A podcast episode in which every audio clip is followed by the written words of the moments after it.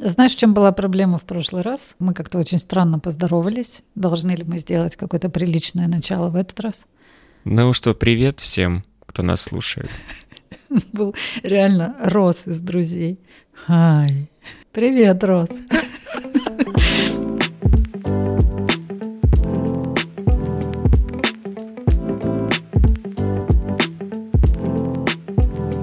Это подкаст «Психолог в пижаме». Мы здороваемся не друг с другом. Друг с другом мы не здороваемся уже очень давно. Поэтому просто всем привет. Сегодня я э, отберу у тебя право сказать, что это подкаст «Психолог в пижаме». Я все так же, Юлия Юсина. За прошедшую неделю ничего не изменилось. Женя, как у тебя? Это я все так же Женя Лошак. И я все так же человек, который занимается продюсированием. Окей. Мы постоянство признак мастерства. Мы с тобой на редкость стабильны. А для тех, кому интересно, кто мы такие и чем мы занимаемся, это как раз хороший повод послушать первый выпуск, половину из которого мы смело угрохали на то, чтобы объяснить наши же несложные отношения. Не устану напоминать, что единственный психолог в пижаме здесь я. Ты все-таки думаешь, что в процессе люди будут считать, что я тоже психолог, да? А, сразу пытаешься закрыть, э, как это, как это называется? Закрыть... Э, дверь. Нет. Ну какую дверь? Гештальт. Нет, ты закрываешь... Э, ну ты же маркетолог в прошлом, в прошлой жизни. Окно возможностей. Нет, ты закрываешь боли, боли закрываешь. То есть вдруг кто-то подумает, что это я психолог, и ты туда бах, и в начале выпуска единственный психолог в пижаме. Кстати, не зря я тебя попросил сегодня все-таки быть в пижаме, потому что мы, я считаю, не можем обманывать нашу аудиторию. Я никогда не обманываю вашу аудиторию. Вот, я, ну, я практически, да, я в пижаме, в пижамных штанах точно, еще я укутана пледиком, под спиной у меня мягкая подушечка. В общем, я такой нормальный ноябрьский психолог. Можно поговорить о вечном. У нас сегодня есть тема. Как выбрать психолога? И сглотнул в этот момент. Как выбрать психолога? Это отличная тема. Я сразу тебе, когда ты ее предложила, написал, что это супер, потому что сам сталкивался со сложностями. И мне кажется, раскрыть эту тему будет здорово с учетом того, какой ажиотаж сегодня вокруг психологии. Давай а, немножко скажу о том, почему я предложила эту тему с одной стороны, я вроде как вижу ее актуальность, как растет запрос на психотерапию, связываю это с а, двумя вещами, со всем, что происходит. А, многие люди теряют опору, а, это с одной стороны. И с другой стороны, в общем-то, если сравнить, например, даже с там, ситуацией пару лет назад и даже три года назад, признание в том, что ты посещаешь психолога, еще было способно вызвать некоторое недоумение. Но возблагодарим всех э, великих блогеров, да, которые в, достаточно серьезно вложились э, в популяризацию психотерапии, потому что каждое второе большое интервью да, сопровождается обязательно каким-то признанием того или иного известного человека о том, что а вот мой психотерапевт говорит, а вот я посещаю психотерапию, и с одной стороны, вроде как актуализируется такой спрос на эту услугу, а с другой стороны, это просто становится модным. И опять же, из своего опыта э, вынимаю какую-то такую историю с тем, что люди приходят. Я, естественно, со многими людьми э, общаюсь и расспрашиваю их про предыдущий опыт или вообще наличие опыта, да, там работы с психологом, с психотерапевтом.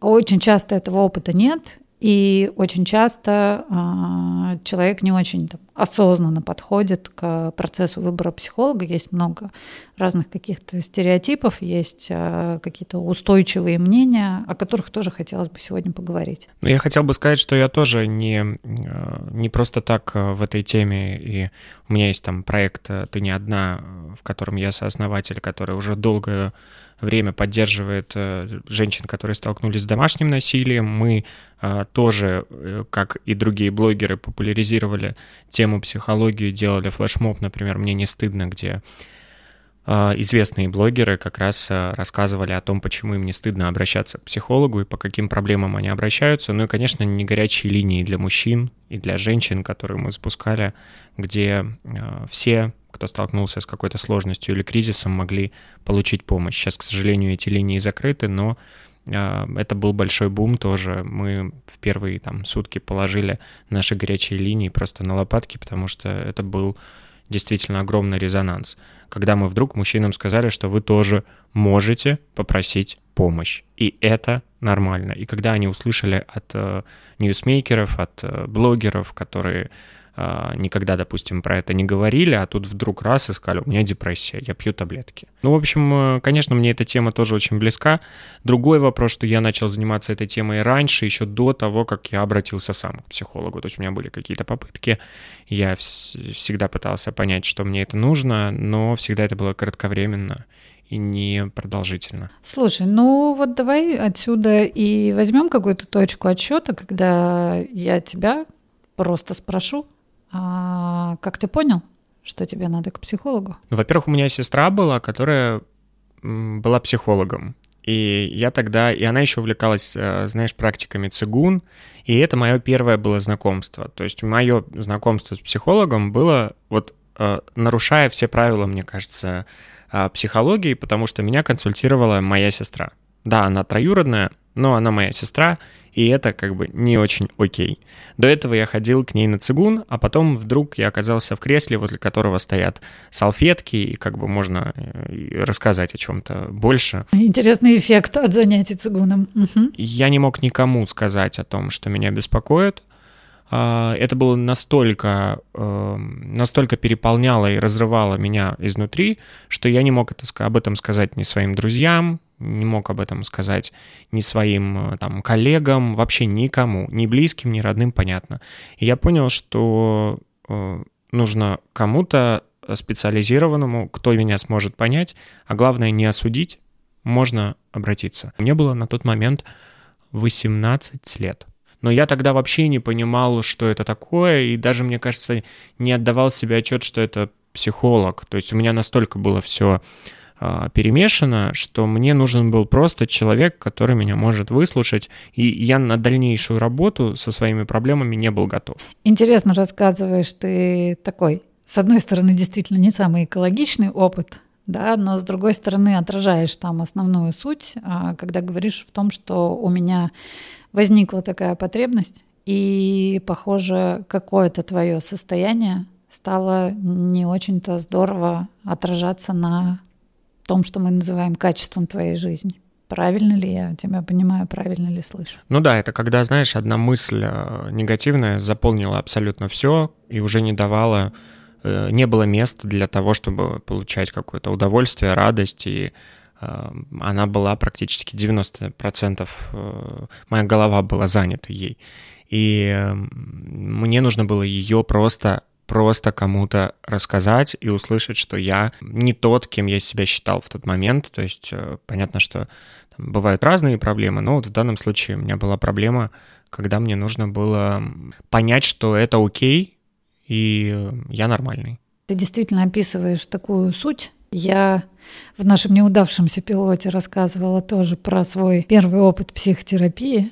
А, когда я обратилась э, впервые в своей жизни к психологу, потому что у меня был роман с мужчиной, которого я очень боялась потерять и была уверена, что потеряю его, потому что я какая-то не такая, прямо скажем, ненормальная. И да, к своему первому психологу я пришла с запросом «сделайте меня, пожалуйста, нормальной».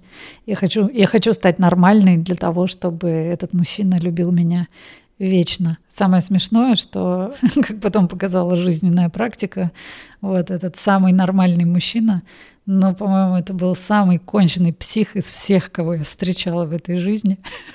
Но тем не менее, тем не менее, он привел меня первый раз к психологу. Сейчас э, знаешь, о чем думаю? о том, что при любом вообще удобном случае э, люди теперь разбрасываются, э, как им кажется, очень ценным советом, а на самом деле, как мне кажется, дико, дико пассивно-агрессивным поведением. Тебе к психологу нужно, обратись к психологу. Это если мы говорим да, про такую неявно проявляемую агрессию в чей-то адрес. А вот то, что описывал ты, это как раз э, гораздо больше э, похоже на признак того, что действительно э, неплохо бы да, обратиться к психологу, к психотерапевту, когда есть э, некое состояние, вот ты даже говоришь, да, навязчивая негативная мысль, состояние, которое твое внутреннее не кажется тебе удовлетворительным, возможно, какое-то ощущение тупика, и в общем и целом какое-то ощущение, что ты не вывозишь в одиночку, тебе нужна помощь. Очень часто психотерапия начинается именно с этого да, даже не с момента, когда ты приходишь к психологу, а когда ты где-то внутри себя разрешаешь себе сказать, мне нужна помощь, я не справляюсь сам, мне нужен другой человек. Если вдруг кто-то настойчиво вам советует э, посещать психолога, психотерапевта, то это, конечно, очень хорошие, добрые, заботливые люди, но о том, нужно ли это вам, решать только конкретному человеку, ориентируясь на свои ощущения, потому что решение пойти в психотерапию несет за собой достаточно много ответственности, которую придется на себя принять в том числе. Мне просто кажется, что нужно оставить немножко свободы, потому что ты сказала о том, что человек может сразу там почувствовать, что ему нужна какая-то помощь, но я все-таки верю в то, что мозг может тебя обманывать и не давать тебе эту мысль, что тебе нужна какая-то помощь, потому что если сейчас э, поговорить про то, с какими запросами я в последующем уже, да, э, имея опыт, обращался к психологам и пришел к тебе, например, с абсолютной мыслью, что я не могу нормально вести Инстаграм, и я остался на два года психотерапии у тебя. Я не могу вести Инстаграм, это не то чтобы какой-то крутой запрос для психолога, как мне кажется сейчас, но то, что мы раскапывали, это уже не было, с одной стороны, про мой запрос тот, но и в то же время это было про мой тот запрос. Ну, то есть, я не знаю, может быть, я коряво сейчас объясняю, но это было про какую-то свободу. Я вот тогда, на самом деле, мог описать это только такими словами. То есть, мне хотелось закрыться под какой-то малюсенький запрос и сказать, что вот мне надо его решить. Ну, психолог-то не оценивает твой запрос. Это ты сейчас сам себя э, со всех сторон из, исколошматил палкой за то, какой у тебя был несерьезный запрос. Я предполагаю тоже э, для многих шаблонная какая какая-то история, что для того, чтобы пойти к психологу, тебе нужен какой-то очень конкретный, сформулированный запрос, да еще и со сформулированным результатом, который ты хочешь получить. И очень часто я слышу там и от своих знакомых, и от клиентов, да, которые приходят, вот человек в разобранном состоянии, ни Б, ни М, ничего, и говорит, ну мне кажется, что я типа плохой клиент, потому что у меня нет запроса, и ты сейчас тоже, да, но при этом, а, смотри, ты все равно сохраняешь эту мысль, что а, возникло в твоей жизни какое-то такое состояние, какое-то такое ощущение, в котором ты все-таки где-то понял, что сам ты, да, в одиночку не можешь с этим разобраться. Бам-бам. Надеюсь, отбивка пойдет музыкальная или что? Ну, кстати, хорошая точка будет для отбивки. Ну, я могу добавить еще одну очень классную штуку. Ты такой всячески изничтожил свой запрос, сказал, что ты прятался за своим ничтожным запросом, и два года мы работали вообще не над ним. Но ирония и замечательный прикол этой ситуации заключается в том, что сейчас ты прекрасно ведешь Инстаграм. Ну да, я же говорю, что э, можно сказать, что это был, я сам обесценил этот запрос. А можно ли прийти вообще, в принципе, к психологу а, без запроса? Ну, просто потому что это модно. То есть э, ты задал, в принципе, хороший вопрос, который изговнял к э, концовке. Собственно, что я могу тебе сказать? Слушай, я просто не очень понимаю, а, а какая будет мотивация у человека прийти к психологу, если он даже а, где-то вот накануне не подумал о том, с чем бы он мог Э, обратиться и какой бы вопрос задать. Поэтому я подумал, что было бы уместно спросить, сейчас это модно, а я пойду к психологу, а может что-то и получится, а может быть у меня и лучше жизнь станет. Разница в том, что ты не психолог, и сама формулировка «а может у меня лучше жизнь станет» уже в принципе говорит о том, что что-то в твоей жизни тебя не очень устраивает. История пойти к психологу, потому что модно, ну, такая себе а, мотивация, но тоже не запрет на то, чтобы не ходить к психологу. Все ходят, и я пойду, а, тоже нормально, ну, сходи. Но Первая часть твоего вопроса, насколько приемлемо обращаться к психологу, если ты не можешь сформулировать свой запрос. В любом случае у тебя есть твое состояние. В любом случае это состояние причиняет тебе какой-то дискомфорт. Но ты можешь быть не в состоянии да, а как-то осознать, что именно делает твое состояние таким, и даже почему тебе такое состояние кажется дискомфортным. То есть не вербализированный запрос — это не его отсутствие, скажем так. И отсутствие запроса в психотерапию само по себе очень хороший запрос. Вообще очень часто приходят люди, э, формулируя свой запрос каким-то образом. Но первые несколько встреч, иногда там до четырех или даже пяти, а, и мы это всегда обговариваем заранее, мы вообще-то формулируем реальный терапевтический запрос из того, с чем человек пришел изначально.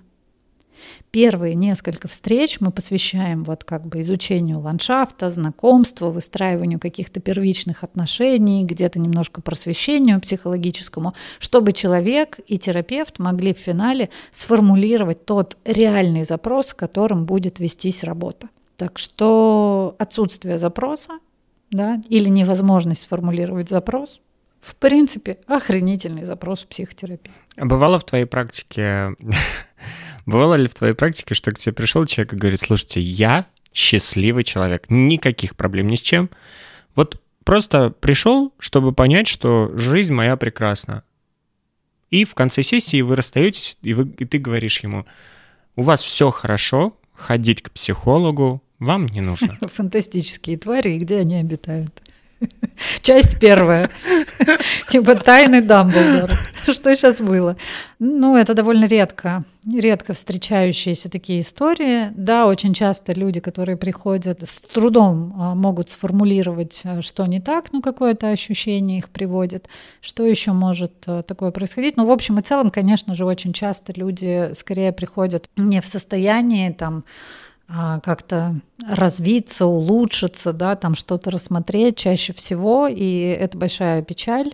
До психолога, до психотерапевта люди доходят только уже в очень критическом состоянии, да, как к последней какой-то надежде, находясь уже там в тяжелых депрессивных состояниях, еще в каких-то более, да, там с, с какими-то расстройствами и так далее. И вот это скорее, скорее немного грустно, да, потому что есть вот это такое тоже мракобесная, шаблонная вот эта вот история, что, к сожалению, живущие и до сих пор, да, типа, пойти к психологу означает признаться в том, что я больной, я псих больной, да, да, это происходит и с людьми, когда ты вот работаешь как терапевт, работаешь как психолог и рекомендуешь человеку посетить психиатра, ну, как бы ты еще какое-то время много тратишь на то, что посетить психиатра вовсе не означает э, превратиться в психически больного и недееспособного человека, наверное, так. Ты сказала, что запрос сформулировать нужно где-то 4-5 занятий, да? Я понял уже, что психология — это такая воронка, в которую тебя затянет на очень долго и долго. Но сколько нужно, как минимум, э, каких-то консультаций для того, чтобы решить э, вот глупейший вопрос, я понимаю, ну, не могу, потому что мы разбираем, как-то под, под, подходим к вопросу, а как выбрать психолога. И это очень важно понимать, а вот ты, когда выбираешь психолога, тебе на что нужно рассчитывать? На сколько? На 4, на 5, на 10, на 25 сессий? Очень хороший вопрос, Женя. Я нашла самый удачный способ начать тебе отвечать на него — это похвалить тебя. Есть такая история, все хотят знать, как долго и как дорого. Действительно есть такой страх. Терапия — это ты потом годами, десятилетиями будешь лежать на кушетке. Давай скажем сразу, что в принципе а, существует два метода психотерапии. Это краткосрочная терапия и долгосрочная. Что такое краткосрочный? Ну, ориентир 10, 12, 20 встреч. Ну, это я сейчас вот э, немножечко вилами по воде. Я небольшой специалист в краткосрочном подходе. Я сейчас так из общих своих знаний это вынимаю.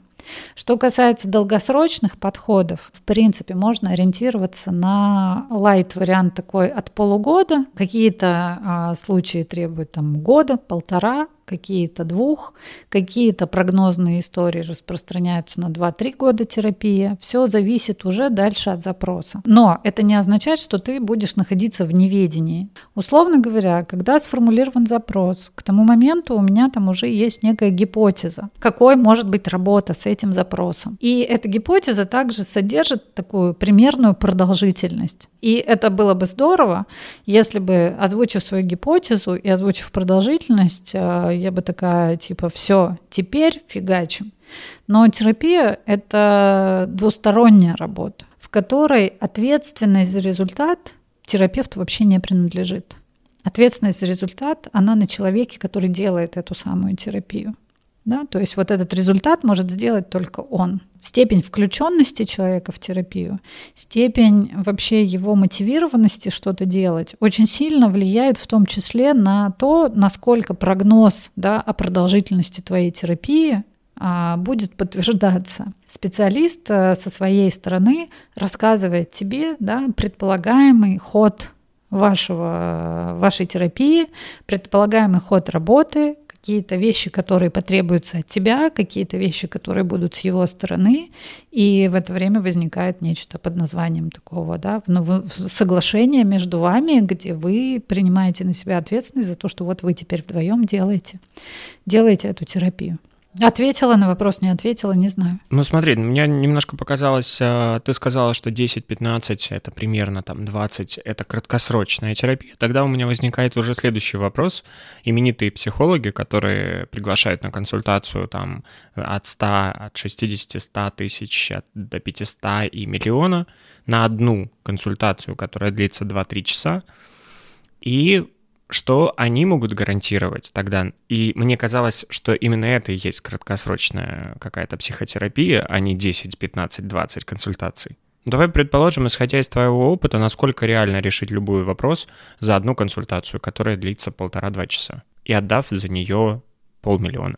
Как минимум у тебя в жизни, в жизни у тебя ждут большие перемены, потому что у тебя станет на полмиллиона меньше. Это определенная целевая аудитория, поэтому, может быть, у них и не убудет, знаешь. Я все-таки предполагаю, что мы обсуждаем нечто более а, классическое, нежели там чьи-то нарциссические расстройства. С точки зрения терапии нет, за одну встречу я не знаю, какой вопрос можно решить. Если мы говорим про терапию, терапия — это не одна встреча, точка первая встреча психолога, терапевта и клиента — это вообще даже не всегда история решения какого-то его вопроса. Это вообще, как правило, знакомство, да, и возможность клиента начать рассказывать о себе. Вообще даже не знаю, что комментировать про типа решение любого запроса за одну встречу стоимостью там 500 тысяч рублей. Фиг знает. Ну вот очень важно, да, что э, все-таки нужно человеку выбрать психолога.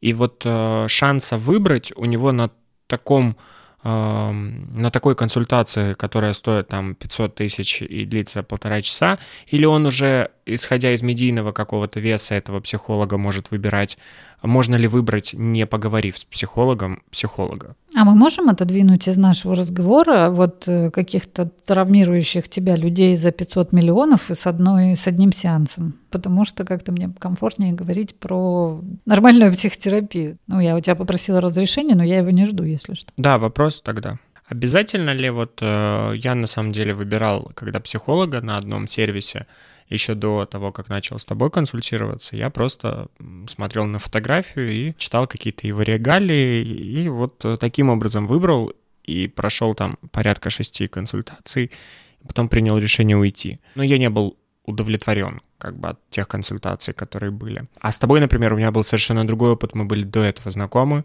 и я пришел к тебе, уже зная тебя, и мне не было, ну, у меня не было потребности как-то познакомиться с тобой дополнительно, чтобы понять, что мы там нормально друг друга чувствуем и э, так далее. Что нужно для того, чтобы выбрать как сформулировать свое представление о психологе. Ты, в общем, все справедливо описываешь и рассказывая свой опыт, как тебе кажется, неудачный, да, а ты описываешь абсолютно адекватный опыт. Есть на мой взгляд, некое такое предубеждение, что вот если уж выбрал психолога, да, там типа ходи. С выбором все не начинается, а уже заканчивается. Вот я выбрал кого-то одного, и теперь дальше, вот теперь моя обязанность, да, тут до донышка, в общем, все это испить. На самом деле выбор терапевта, выбор своего психолога, это само по себе, да, то есть сам по себе очень тоже важный процесс, а, в котором ты себя очень внимательно слушаешь. То есть вот, вот вроде я такая, окей, мне нужен психолог. Куды бечь? да, типа, где его взять? И здесь э, все довольно прозрачно на самом деле происходит, потому что было, есть и остается супер работающим сарафанное радио, ты можешь пообщаться со своими какими-то друзьями, со знакомыми, и, возможно, они тебе кого-то порекомендуют. Я вернусь чуть позже к тому, что, за, что, что после этого происходит, что за этим следует. И мы сейчас просто вот тупо про, про пути. Сейчас есть а, достаточное количество более чем вменяемых а, онлайн-сервисов. Действительно, я очень рада, что они есть, а, потому что в этом случае как бы есть такой легальный, белый, официальный доступ к базе хороших специалистов. Из того, что я знаю, это ясно, из того, что я знаю, это Зигмунд онлайн, по-моему, вот что-то. Здесь ты прекрасно описываешь свой опыт, перед тобой есть фотокарточка, назовем ее так, да, есть какое-то описание, и у тебя практически ноль шансов вообще что-то угадать в этом, но ты можешь послушать свои ощущения даже чисто вот, ну, как бы вот визуально. В каком-нибудь инстаграме обязательно кто-нибудь подписан на десяток психологов, это тоже вариант. Какой-то психолог, которого ты подписан, тебе интересны его мысли, тебе кажутся какими-то созвучными его ценности, которые он транслирует и так далее, ну, как бы можно так какие-то там психологические центры, куда ты тоже можешь прийти и тупо записаться, если ты такой, типа, более формальный человек. И, собственно, наверное, и все. Вот это, это, это вот такие вот пути для того, чтобы как-то более укрепиться, вот, допустим, тебе кого-то рекомендуют, да, и говорят, вот, психолог такой, тебе этого либо достаточно, либо недостаточно. Если тебе этого недостаточно, ты идешь и, как любой человек, там, вбиваешь э, в какой-то поиск этого психолога, там, находишь его профессиональные соцсети, находишь там его какие-то статьи или публикации, и смотришь, да, что человек это транслирует наружу, и опять же соизмеряешь это с тем, а как тебе это? Насколько тебе это близко, не близко, насколько тебе вообще с этим комфортно. Вообще вот эта степень, насколько мне с этим окей, насколько мне с этим комфортно, да, насколько мне хочется общаться с этим человеком, вот для этого ты, собственно, и исследуешь такую историю. Иногда такой возможности нет, не все э, психологи представлены в публичном пространстве, не все психологи как-то предъявляют себя да, ну, как бы в соцсетях или где-то еще. И, кстати, это вообще не показатель, что это плохой психолог. Психолог может не предъявлять себя в качестве какого-то там медийного персонажа или там какого-то блогера. Психолог, который, ну, как бы вот, ну, нет его в соцсетях, ну, как бы ничего страшного с этим нет. Это не показатель того, какой этот человек специалист. Все, дальше вопрос первой встречи. И вот она тоже тебя ни к чему не обязывает.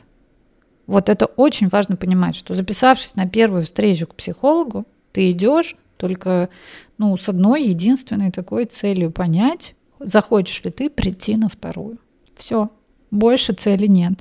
Идя на первую встречу, ты не начинаешь там типа терапию, не подписываешь договор с дьяволом. Ты идешь знакомиться и понимать, как тебе с этим человеком, как тебе с этим специалистом. И, в общем-то, это прекрасная цель для первой встречи, да, понять, как тебе. И если тебе не окей, если ты что-то такое чувствуешь, что тебе не очень нравится, или ты испытываешь какие-то серьезные проблемы, чтобы предъявиться каким-то образом да, перед этим человеком, что-то ему рассказать. Ты находишься в полном праве для того, чтобы пойти и поискать себе еще какого-то психолога. И ты можешь это делать до тех пор, пока не найдешь своего. Очень важно слушать себя. Это основной, основной критерий для выбора психолога. Жень, я тебя, по-моему, усыпила, да, своим этим рассказом. Предполагаю, что на тех, кто нас слушает, я тут примерно такой же эффект буду, да, оказывать. И это неплохо, как я тебе сказал, если с нами будут спать. Но психолог в пижаме с нами будут спать. Да нет, ничего не усыпило на самом деле. Пытался на самом деле зацепиться за что-то и где-то стать в противовес. Mm, душа, душа просит скандала. Но ни за что не смог зацепиться, потому что у меня действительно так и было все. Только хотел сказать, что э, э, на первой встрече, да, безусловно, не, не важно рассказывать там вот все и насиловать себя, рассказав все, да, но это может э, не произойти через полгода консультаций. И э, вот только когда ты будешь максимально полностью доверять человеку, только тогда ты потихоньку открываешь, и вот как я по себе помню, у меня тоже было такими волнами консультации, то есть это консультация, консультация, консультация, потом раз я что-то вывалил, консультация, консультация, консультация, потом раз я опять что-то рассказал. Важную штуку говоришь, Жень. А, важную штуку, которая отражает, э, собственно, суть психотерапии. Перед тобой другой живой человек, и вообще психотерапия это про отношения. Есть такая э, статистика, что влияет на эффект э, психотерапии, как влияет метод, которым пользуется психотерапевт, да, как влияют отношения с психотерапевтом, как влияет твоя жизнь за пределами терапии, да, то есть на, на саму эту терапию. И э, самый минимальный показатель — это подход и инструмент, в котором работает терапевт. Э, более значительный по показаниям — это отношения, да, которые складываются в процессе терапии. И самый большой процент — это жизнь, которая происходит за пределами терапии. А на самом деле крутую же штуку рассказываешь. Это означает, что ты построил, да, вот ваши отношения, в которых ты теперь можешь доверять. И фактически э, иногда первый раз в терапии да, человек получает какой-то иной опыт отношений, тот, которого у него не было. Человек приходит, он же не делает там ничего, что он не делает в обычной жизни. Он как, как строит свои отношения да, с окружающими, так он и с терапевтом строит эти отношения. И специфика этого только в том, что да, это немного такие тепличные условия, да, и специально обученный человек, который может задать тебе правильный вопрос, дать такую обратную реакцию, поддержать тебя в чем-то, да, подсветить тебе какие-то моменты. И постепенно, постепенно, выстраивая отношения с терапевтом, ты получаешь как бы такой немножко, такой, ты ходишь в тренажерный зал, да, и потихонечку прокачиваешь мышцы, которые там до этого времени у тебя были серьезно атрофированы. Поэтому да, а, в общем, а, классная мысль которую я, ну, вот, на которую ты меня вдохновил, что по сути, выбирая терапевта, вы выбираете человека, с которым у вас будут отношения.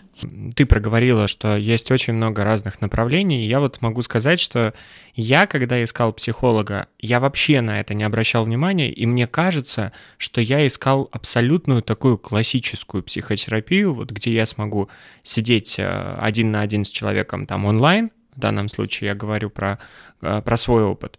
Но вот эти все, э, ты, если что, меня подправишь, там, гештальт какие-то, еще что-то. Я потом, когда общался со своими знакомыми, мне все задавали вопрос, а каким направлением психотерапии она занимается? И я такой, типа, не, не знаю, она психолог. И чувствовал себя, знаешь, как блин, мне надо было там что сказать, она расстановками, вот она вот в расстановках, она вообще просто маг, и я попал к ней. Вот. Она гештальт-терапия, и вот она, значит, там... Вот скажи, пожалуйста, вот эти все направления, во-первых, сколько их, во-вторых, а, насколько они важны, и можно ли это все сочетать? Давай э, здесь дадим торжественную клятву а, потихонечку иногда рассказывать э, людям, которые будут продолжать слушать подкаст «Психолог в пижаме» и о направлениях психотерапии в том числе. В э, таком периметре нашей, нашей с тобой сегодня темы э, я немножечко да, твой вопрос так модифицирую под то, насколько вообще важно, в каком направлении работает психолог и как вообще э, в этом разобраться. Окей, я иду на этот сервис, я ищу себе психолога, а там типа ничего человеческого не написано, там только КПТ, гештальт, э, арт-терапия, расстановки, там психоанализ. Скажем так, разбираться детально во всех подходах нет никакой необходимости. Важна ли специализация психолога? Важна. И здесь будет важно сказать, что многие специализации да, психологи приобретают годами. С точки зрения показателя профессионализма человека, да, это важный показатель. Когда он говорит, я там а, когнитивно-поведенческий терапевт или я там гештальт-терапевт, скорее это говорит о том, что человек а, получил специализацию в определенном подходе. И а, какое-то количество лет назад это было святое дело быть верным своему подходу. Но эта ситуация изменилась уже довольно давно. Растут какие-то новые направления психотерапии, они соединяются, превращаются в такой интегративный подход, когда в своей работе психолог, э, там, имеющий основную специализацию, на самом деле может соединять разные подходы. Даже сейчас по твоим несколько осоловелым глазам я понимаю, что э, да, да, даже моя попытка рассказать тебе об этом тебя уже вводит в состояние некого транса. А это значит, мы сейчас с тобой работаем в подходе эриксоновского гипноза. Я так понял, что все два года мы с тобой работали в, в подходе эриксоновского, эриксоновского гипноза. Ну, это, конечно, да. Нет, нет, нет. Просто мне казалось, что они какие-то более веселые в объяснении, чем то, что ты рассказываешь. Они очень веселые, да, но не очень обязательные для того, чтобы вот э, выбирать своего психолога. Что важно знать? К чему ты сам готов. Я не хочу там закапываться куда-то очень глубоко, да, я хочу просто избавиться там от какой-то фобии, от каких-то навязчивых мыслей, от чего-то еще. Тогда, конечно, лучше смотреть в краткосрочную терапию, в когнитивно-поведенческий подход, а, вот, КПТ, который или КБТ, как его еще, да, там можно увидеть, называют. Там берется конкретный вопрос, да, то есть конкретный запрос, конкретный симптом, и очень прицельно ведется работа с ним. Если э, я заинтересован там в более глубокой работе, да, в каких-то более глубоких изменениях, то, конечно же, я там буду смотреть там в сторону какого-нибудь гештальта, психоанализа и так далее. Важно ли это при встрече? Ну, приди к психологу и задай эти вопросы, да, попроси его рассказать о том, а, в каком подходе он работает и в чем заключается суть работы в этом подходе. Психолог, нормальный психолог, тебя никогда в этом не откажет. Если перед тобой хороший специалист, и специалист творческий, скорее всего, в работе он будет идти от твоего запроса, от твоего состояния. Ты никогда в процессе не должен понимать, а что сейчас э, типа за метод такой. Ключевым будет твое состояние, да, то, что с тобой происходит, как ты себя чувствуешь и что происходит с твоим запросом. Мне хотелось бы, в принципе, понять, э, а сколько может стоить э, психолог и как выбрать психолога, по какой квалификации, например, выбирать, и меняется ли цена э, в зависимости от его квалификации. То есть сколько там должно быть у него написано э, институтов там возле его биографии. Или это вообще не важно, и я думаю, что есть очень много начинающих психологов, которые могут консультировать вообще за какие-то маленькие деньги для того, чтобы наработать себе базу клиентов, и это тоже ок. Вот как ты считаешь, как психолог, э, по какому пути стоит идти и как его выбрать? Психологов сейчас вот в таком видимом поле кажется, что их очень много, разброс цен э, абсолютно колоссальный, и э, может быть твой вопрос еще и в том, является ли цена показателем качества работы. Чем дороже психолог, тем он качественнее, или тем он лучше, тем он круче. Видишь, ты стараешься переформулировать за меня вопросы, потому что я-то как раз-таки так и не считаю, поэтому и не задаю. Но если говорить о, о таком, о важности для э, наших слушателей, наверное, этот вопрос тоже для многих, если они уж в принципе задаются вопросом, как выбрать психолога, для них он тоже важный. Но я бы так вопрос не формулировал, потому что это не, ну, я точно понимаю, что нет, это не самое главное. Но, наверное, лучше ответить именно на тот вопрос, который ты переформулировала. Хорошо, что ты не дал мне порушить твои границы и приписать тебе то, чего ты не говорил. Протест принят. Ты просто уже несколько раз переформулируешь, я буду выглядеть как человек, который э, должен вроде как глупый вопрос задать, а я же их не задаю глупыми, понимаешь? Сейчас, подожди, то есть ты сейчас хочешь сказать, что я переформулирую свои вопросы так, что твои вопросы так, что они становятся глупыми? То есть это я человек, который задает нет, глупые вопросы? Нет. А ты... похоже, что так? Нет, нет, нет, это скорее ты, э, может быть, даже забегая вперед и зная больше про тему, как выбрать психолога, да, э, являясь психологом, ты знаешь, какие бы вопросы звучали, а они, например, из моих уст так не звучат потому что я уже прошел этот путь, я уже выбрал психолога, я уже как бы долго в этой теме, и мне это нравится. Карма делать этот э, подкаст вместе заключается в том, что как бы вот мы будем задавать не те вопросы, которые были бы правильные, да, иначе если мы будем использовать правильные вопросы, то тогда мы наступаем на горло твоей индивидуальности. Окей, вернемся ровно э, на то место, где я перефразировала твой вопрос в другой вопрос. Влияет ли цена на качество? Цена, которую ты видишь за услуги того или иного психолога, говорит только о том, как себя оценивает этот э, психолог. Только цена, которую он считает для себя приемлемой. Говорит ли это что-то о психологе? Возможно, и говорит, но совершенно не обязательно в это вглядываться и что-то такое для себя понимать. Как я уже говорила, речь идет про отношения, речь идет про запрос, и э, совершенно не факт, что у тебя случится матч да, с каким-то супер-гуру за 500 миллионов. Есть некая средняя температура по больнице, плюс-минус от 3 до 5 тысяч рублей, и это окей. Но при этом, например, да, есть э, достаточное количество начинающих специалистов, которые там начинают с более да, лояльной цены. Ну вот примерно вот это вот 3-5 тысяч это, это то, что вот как бы пределы климатической нормы. Все, что ниже, все, что выше, да, это уже какая-то совершенно индивидуальная история, и ни одну из них нельзя сказать, э, ну, как бы обозвать какой-то неправильный. Дальше это уже как бы специалист назначает свою цену. Делает он это из маркетинговых соображений, делает он это из реального ощущения своей собственной ценности. Точно так же есть пример, когда там человек без году неделя, знаешь, окончил там полугодовой какой-то курс и решает какие-то свои внутренние вопросы и говорит, все, я там по 10 тысяч принимаю. А ты придешь к какому-нибудь психологу, он работает там уже 15 лет, и ему окей, он там берет там 4,5-5 тысяч рублей за свою консультацию или даже там 3. Другое дело, что, ну вот как бы бесплатно это точно не будет работать. Потому что деньги в э, процессе терапии — это хорошая рамка, хорошая граница ваших отношений. Ты платишь э, своему психологу, и больше ты ему ничего не должен. Наверное, про цены будет так. А про начинающих и опытных специалистов здесь история такая, что во всем есть свои плюсы и минусы. Не надо бояться начинающих психологов. Как правило, начинающие психологи, они, в принципе, очень бережные, да, очень, очень такие заботливые, очень оберегающие, и иногда такого психолога, такого специалиста можно получить больше, чем от такого, знаешь, уже прожженного, прожженного и повидавшего всего циника, да, который, который работает уже там 15-20 лет и, в общем, все уже повидал. Можно смело ходить и к начинающим специалистам и помнить, что ни один твой специалист — это не приговор.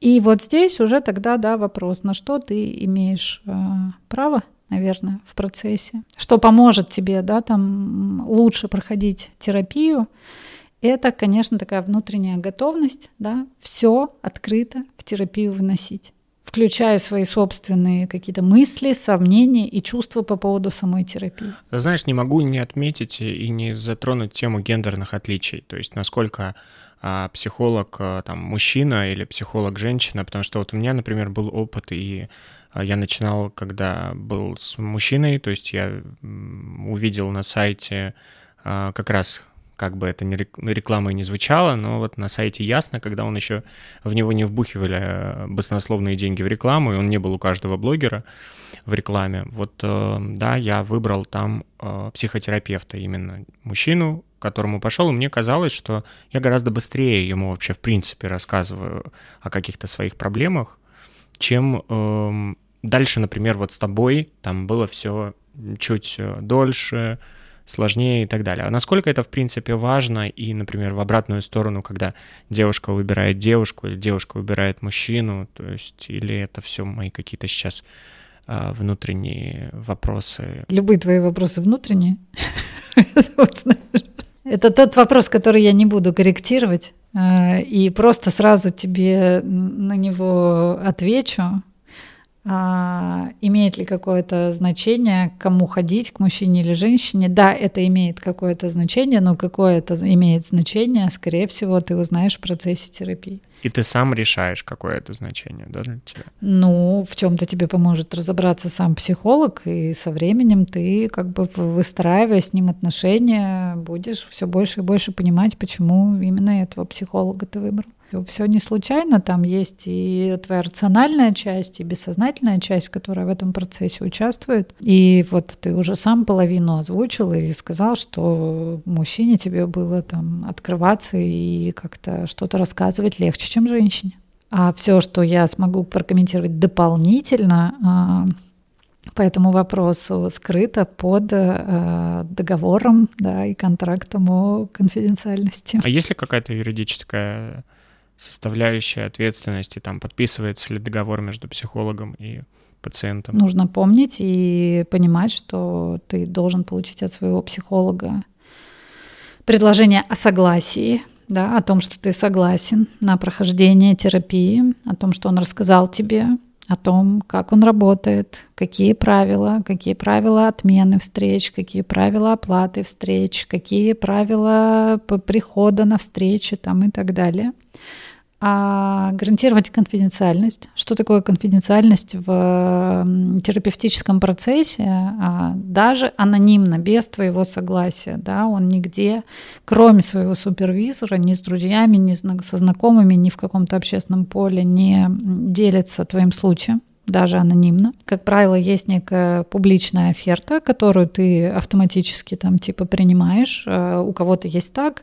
Есть терапевтический контракт, очень часто он а, не имеет а, такой прям юридической силы, он, как правило, есть у, тоже у каждого психолога, а, его можно запросить, он либо в устной форме, да, произносится этот терапевтический контракт, либо там где-то у психолога на сайте, или психолог может тебе его прислать, в котором вот ей прописаны, да, обязательства и гарантии с каких-то сторон, ну, собственно, это и все.